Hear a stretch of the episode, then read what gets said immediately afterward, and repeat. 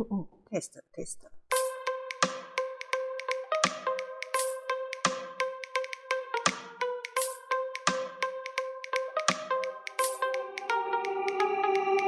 两针看集带你收集凤山大小事。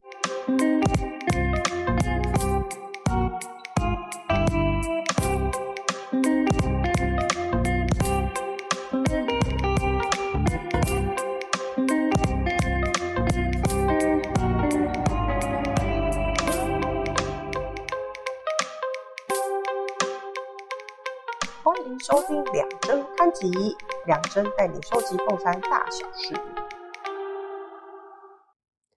欢迎大家收听第二集的两针刊集。好哟，真抱歉，我们终于进到第二集了，哈哈。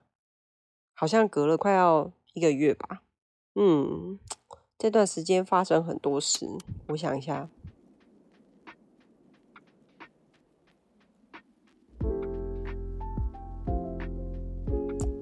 突然讲这个好像有一点，现在说起来好像有点幸灾乐祸。就是呢，在这段期间，我被这个台中市选委会，因为我在罢免期间的时候，这个在网络上面呼吁大家要来去监票，所以呢，台中市选委会就裁罚我五十万。今天来跟大家分享一下这件事情好了。好。那先还原一下当天的状况哦。那因为在罢免那一天啊，就是有很多这个在投投开票所里面发生的这个乱象哦。那说给大家听听，这个真的超扯的哦。首先第一件事情是什么？是就陆陆续续有人有这种地方的乡亲来跟我们回报，他就是说，哎，那个投开票所都有那个里长啊，或者是有一些这个阿伯啊，在投开票所的门口。在那边泡茶，然后就看着他们，他那个一看就知道，就是平常就是某某家族的那个条啊卡，然后就在那边看着他们去投票，他们就觉得很有压力。后来呢，我们就有一些这个现场的这个监票人员，他们就去跟警方讲，那警方就说啊，那个就是在三十公尺之外啊，那不然我们就是通报台中市选委会。那结果最后获得的答复呢，就是说，哎，这个在三十公尺之外应该没什么太大疑虑吧，这是第一点。然后第二点还有什么呢？就除了有这种里长啊，在外面，或者是说有一些大哥在外面泡茶，看着你有没有出来投票之外，还有人拿着那个计数器，对哦，就是那种你知道我们去大卖场的时候，就是最近疫情期间，他们为了要控管人流，都会有那个计数器，嘎嘎嘎那种，哇，他们在算票，因为你知道我们都在坊间听过说。这个当然都是罢免之后发生的事啊，就是说，听说只要当天的投票率超过五成哦，这个对方就有可能会赢，就表示说他们其实有计算过他们的票数，所以这是第二个社会的这个当时罢免的时候乱象，就是有人拿着那个计数器在那边计票，这是第二点。第三点，我觉得这个最扯，在乌日哦，有一间国小，他也是投开票所，然后就有人哦直接在那边架一个摄影机，然后当时我们就。有那个四凯议员的助理啊，他就也在他的那个那个胸前挂了一个密录器，然后就过去问那个架设录音机的人，问他说：“哎，啊你是警方的人吗？”然后他就说：“哦，不是不是，我们是这个这个这个受受受人家委托啊，我们是研究单位。”就在那边支支吾吾答不出来。然后后来这个四凯议员的助理，他又跑去跟警方讲，然后就说：“哎啊，这个不是你们警方的，然后这边录这样可以吗？”然后警方都说：“哦，我我没有劝导他，但是因为这个在三十公尺之外，所以这个法律的这个规定要三十公尺之内才算。哇，那这个情况我们就没有办法排除，你知道吗？所以当天就整个那个情况是很危急，而且我们是早上开始投票嘛，大概这个的状况到九点半、十点的时候陆续回报回来。”那我们跟台东市选委会啊反映都没有用，所以我们只好在网络上面，我就只好在网络上面这个呼吁大家要出来检票。哦而且我那个 Po 文啊，从头到尾都没有提到要大家出来投罢免票，或是要大家出来投反罢免票，也没有提到 Boy 的名字，也没有提到严家的名字，我甚至连这个罢免这两个字都没提到，就只是想说要叫大家出来检票，然后来守护这个乡亲的自由。就这样，结果我那天就收到台中市选委会来的一封裁罚书，那个上面就写说，我因为涉嫌违反选罢法里面的什么呢？他说我要煽动大家投票。收到的时候觉得哇，修行啊吧！我我我我我我何德何能，在人生三十四岁的时候，受到台中市选委会以及台中市政府寄来了一封财阀书，只因为我在网络上面呼吁大家合法去检票，结果那些泡茶的啊，按计数器的啊，然后还有那个录影的啊，都没事哦，那些阿伯们都没事，结果就我只是在网络上面呼吁检票，然后就被罚了五十万啊，所以当然就会觉得说哇。这是怎样？我我我我我户头里面哪来的五十万？你知道那个时候收到的时候，户头里面可能连十万都没有，哈哈。所以就开始进行一连串，就是我就去找了纪委委员啊，然后找了周春明委员啊，因为纪委员就刚好是我们这个罢免之后补选上来的立委嘛。那春明委员的话，他嗯，因为他过去有做过法官啊，又做过律师，所以就去跟他们请教这个相关的建议，说到底。我在网络上面呼吁合法监票有没有违反选罢法？那当然，村民委员跟纪委员看完之后，他们就会认为说，哎，其实你根本没有违反选罢法。那我们就开了一场记者会，哦，意思就是我们认为这是台中市政府跟台中市选委会在进行这个秋后算账、政治追杀，为了要跟这个严家来表示他们的忠诚。那他开了记者会之后，有一些人，大家会引起一些呃互相的这个。争论或者是辩驳嘛，就是说，哎，叫大家去监票到底有没有违反选罢法？那反正呢，就跟大家报告一下这个进度哈，就是我们目目前也到了台中市选委会去提出了诉愿。那整个程序呢，就会变成说，哦，我们把诉愿书交到台中市选委会，那台中市选委会接下来就会把这样的诉愿书交到中央选委会，由中央选委会来做最后的定夺。那时间大概是这个三个月。我大概是在五月五号还是五月六号的时候去送这个诉愿书，所以我可能要等到八月份的时候才会知道结果。那心情上面一开始收到的时候，觉得蛮震惊的。那以前都会跟那个谁啊，刘恒伟啊，小黑啊，因为小黑有被那个因为讲过那个连家的故事，所以小黑就有被那个连家告过。然后像小博啊，那个现在选三明区的张博洋。小博他就是因为讲邱宇轩，他涉嫌帮她老公在拿那个营养午餐的标案，然后骂他是党猪，然后就被邱宇轩告。就以前都会开玩笑跟他们讲说，哈哈，就是哦，他们都是有被告过啊，这个是一个什么光荣的记号。结果就哦哇，我记得是第一个被那个被国民党用那个国家机器、用政府机器追杀的人，就是我。所以那时候收到说，第一时间啊，当然会觉得哇，我的户头里面拿来五十万来来处理这个财阀书。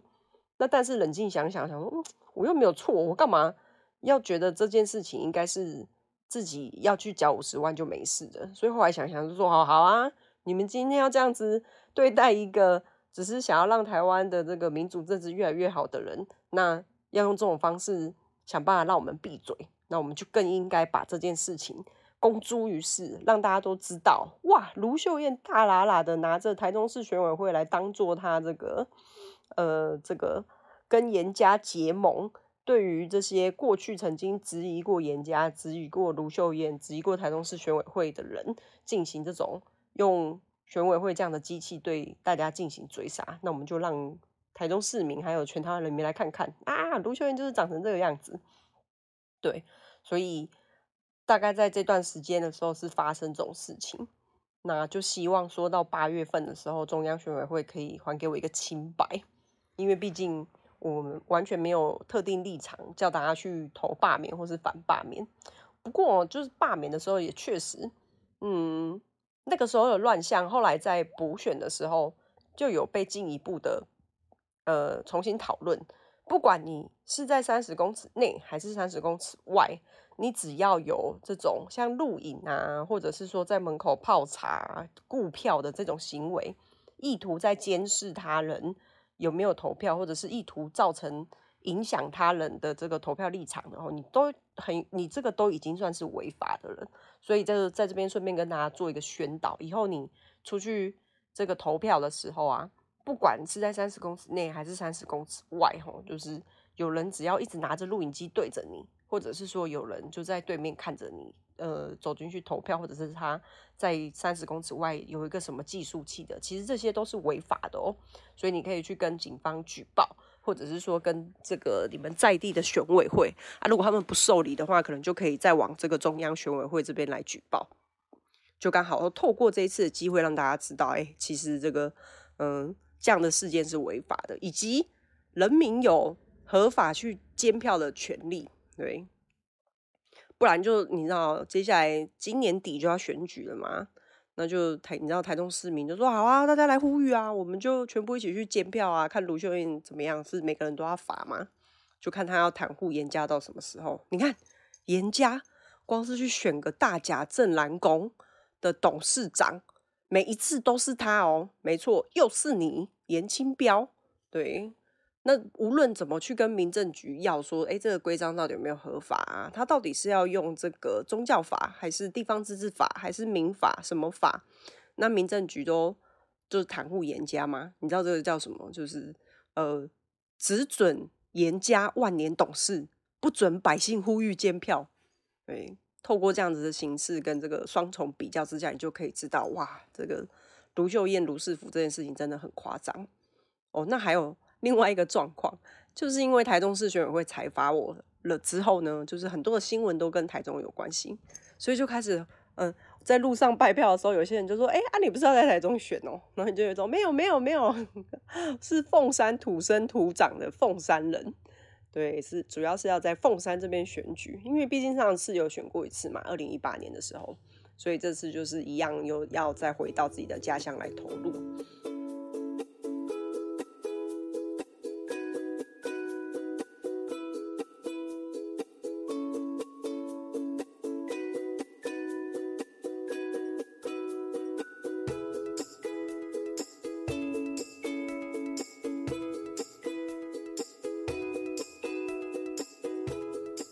最近因为疫情的关系哦，所以就比较少去那种很群聚的活动。因为我其实觉得民众也都还是会怕怕的啦，所以像现在我可能大概三天五天就会自己做一次快筛。那如果说有要去上政论节目的时候，政论节目也会需要我们出示三天内的这个快筛的结果。那所以现在的状况就是，哎，群聚的活动尽量少去。那我们接下来就是都比较多，这一个月来比较多都是安排那种路口，就是跟大家，嗯，在路口的时候宣讲，然后想办法要透过这样的方式让大家可以认识台湾基金啊，因为毕竟我们没有那么多的钱，也没有那么多的资源，没有办法像目前的两大党这样，哇，大家的看板真的是挂的，哇，这个真的太厉害了。也不是说我们没有要挂看板，而是。我们没有办法像他们这样，每两个路口就出现一个看板。但你知道，就是选举，毕竟因为其实，呃，市民朋友们或者是乡亲，大家为了生活或者是为了工作，其实基本上每天可以，嗯，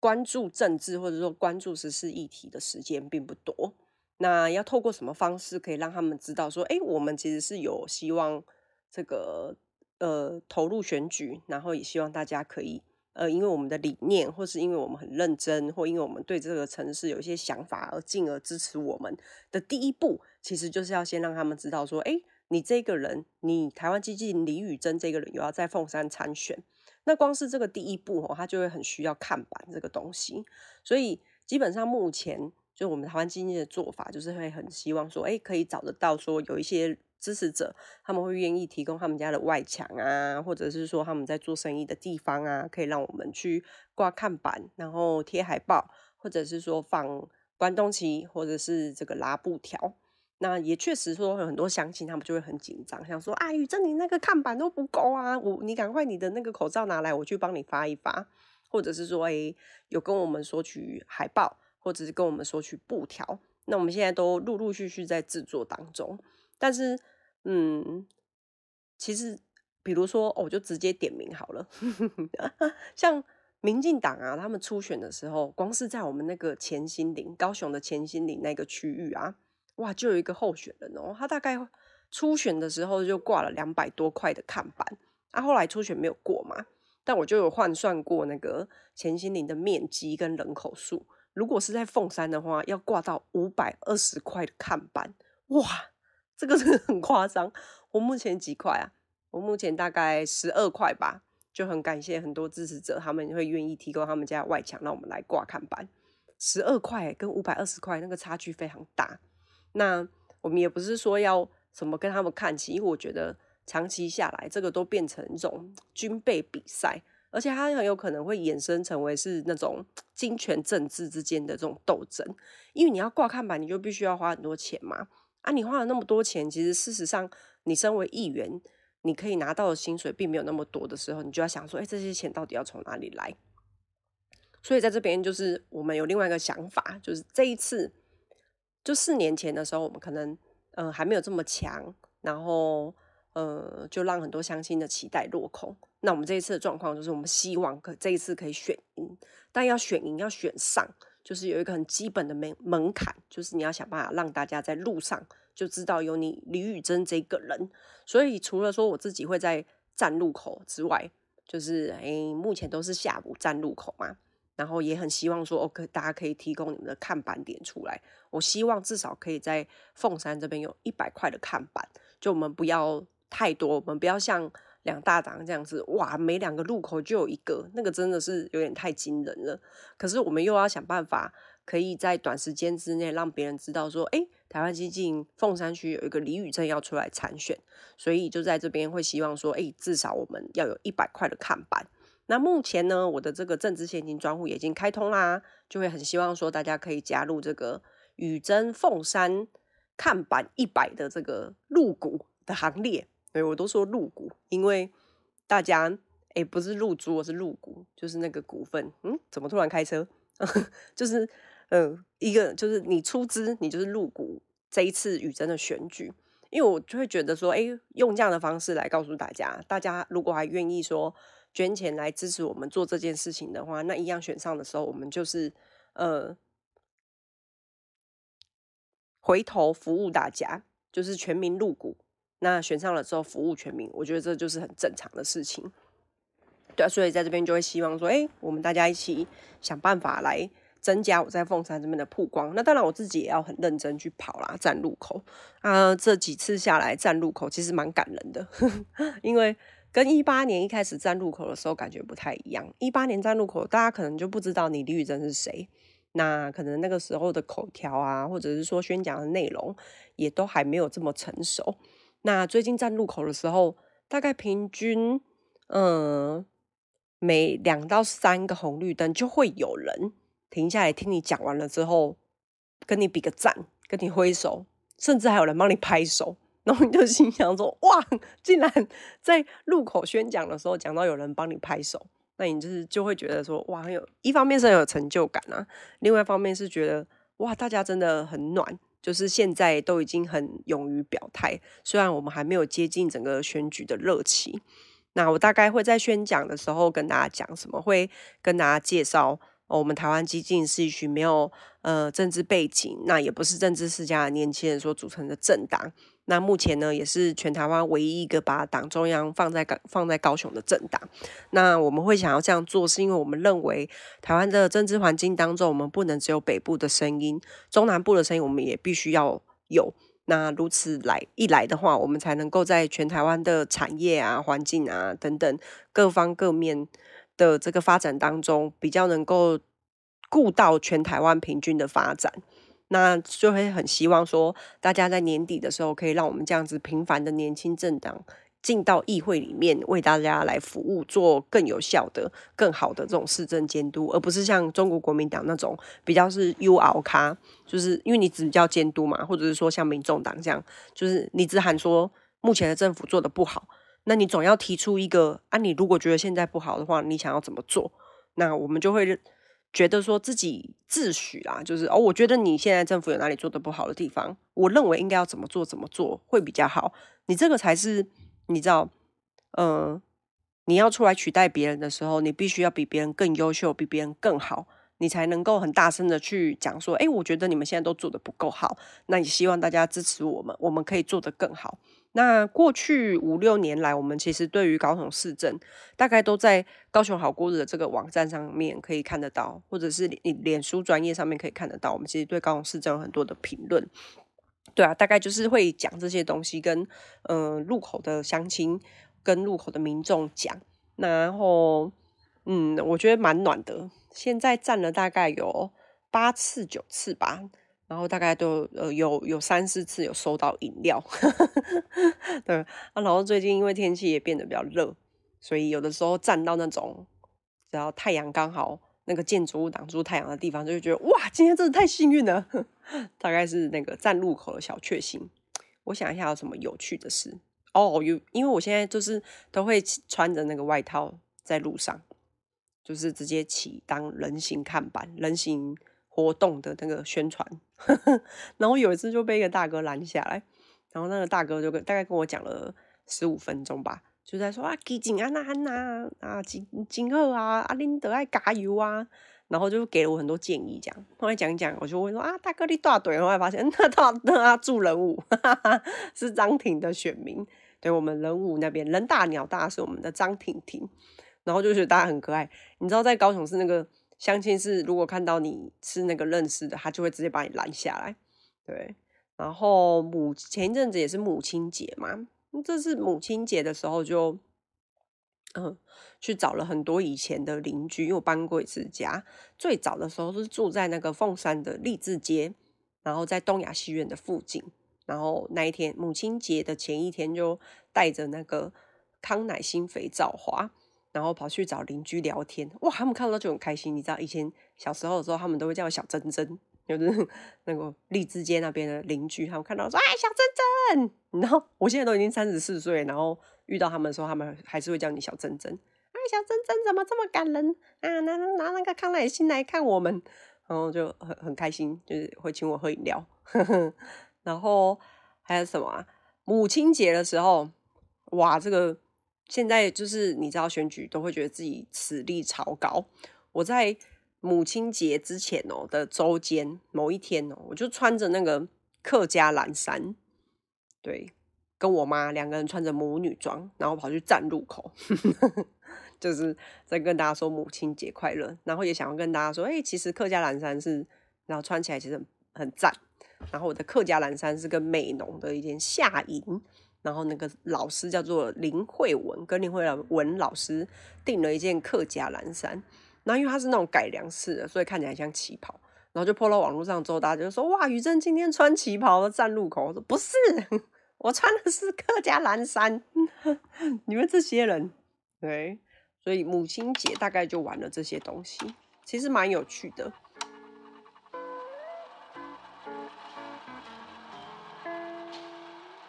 最后，最后就会很希望 大家可以 上我的政治现金专户捐款给我，因为老实说，进入选举模式的时候，其实跟二零一八年一样啊，就是我们都希望可以用比较少的资源，不要花大钱的方式打完一场选战。所以二零一八年的时候，可能很多人很难相信，在二零一八年选举的时候，我大概只领过一次薪水。而且是一万块的薪水，那其他的费用我就会希望可以留下来，让助理有比较好的待遇。那这次的情况也一样哦，就是在完全转换成为选战模式的时候的之后就没有再领薪水了。那这一次的助理，呃，助理们的薪水也领的比较正常一点，跟上一次不太一样，因为上一次其实有很多是嗯学生身份，那他们就会觉得哦可以尽他们自己课余的时间来。帮我选举这件事情，他们自己觉得嗯可以接受，所以但这一次我就会希望说大家都尽可能嗯在比较正常的政治环境之下来进行这场选战，所以这一次的助理费可能就会稍微比较高一点。那也希望说大家可以支持像我们这样子的年轻人，用比较正常、比较健康的方式把这场选举打完，那让我们进到议会当中之后，也用比较正常、比较健康的方式。来对我们的市政进行监督，然后来当一个正常健康的政治工作者。对，那这个是两金刊集第二集，大概想要跟大家分享的一些小故事。那如果你有想要听一些什么其他的事情，你也可以在下面留言，那我们就会在下一次，或者是说后面几集的时间来回复大家的留言。那好啦，我知道这个更新的速度有点太慢了，我会尽可能每个礼拜都来更新一次哦。那请大家这个继续 follow 我们的两金刊集，今天就到这里啦，拜拜。